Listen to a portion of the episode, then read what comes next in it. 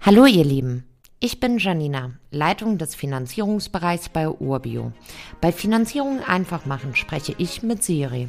Das Besondere dabei, Siri beantwortet mal keine Fragen, sondern bringt Community-Fragen rund um Immobilienfinanzierung mit, die ich beantworte. Viel Spaß mit der Folge.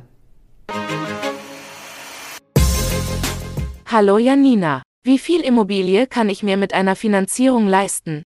Hey Siri, spannende Frage, aber eine, die man nicht einfach mit einer Formel beantworten kann. Erstmal ist hier wichtig, es gibt zwei Seiten.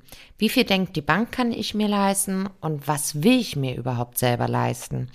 Bevor man der Bank die Berechnung überlässt, sollte man sich selber diese Frage beantworten. Als ich das erste Mal eine Immobilie gekauft habe, da habe ich mir eine Haushaltsbuch-App heruntergeladen und über drei Monate getrackt, was ich monatlich ausgebe. Besonders verrückt war es zu sehen, wie viel ich monatlich wirklich in Kaffee investiere. Als ich das Ergebnis über drei Monate gesehen habe und so einen guten Durchschnitt ziehen konnte, habe ich besser greifen können, was für eine monatliche Rate zu mir passt. Besonders wichtig ist es natürlich, dass man bedenkt, dass man bei dem Eigentum nochmal ganz andere Nebenkosten monatlich hat, die dazukommen, als bei einer Immobilie, die ich heute vielleicht miete. Und man sollte idealerweise auch ein gewisses Sicherheitspolster aufbauen können.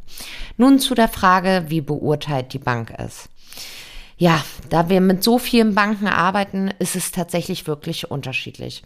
Die eine Bank sagt, der Darlehensbetrag liegt zwischen dem 100 bis 125-fachen des Monatsnettoeinkommens.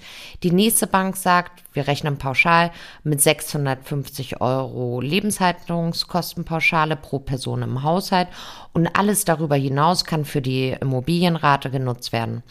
Es spielen hier aber auch viele andere Faktoren mit rein. Wie sieht das Rentenszenario aus? Wie viel Eigenkapital setze ich ein und so weiter.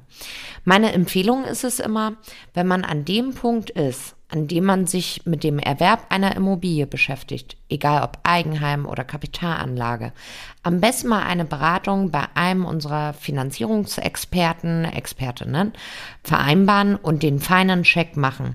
Das gibt dir definitiv ein viel besseres Gefühl für die Immobiliensuche. Danke, Janina. Bald habe ich sicher weitere Fragen an dich. Gerne, Siri. Wenn auch du Fragen rund um Immobilienfinanzierung hast, schreib einfach an podcast.urbio.com. Dann bekommt ihr in einer der nächsten Episoden eure Antwort. Damit ihr keine Folge verpasst, solltet ihr unserem Podcast folgen.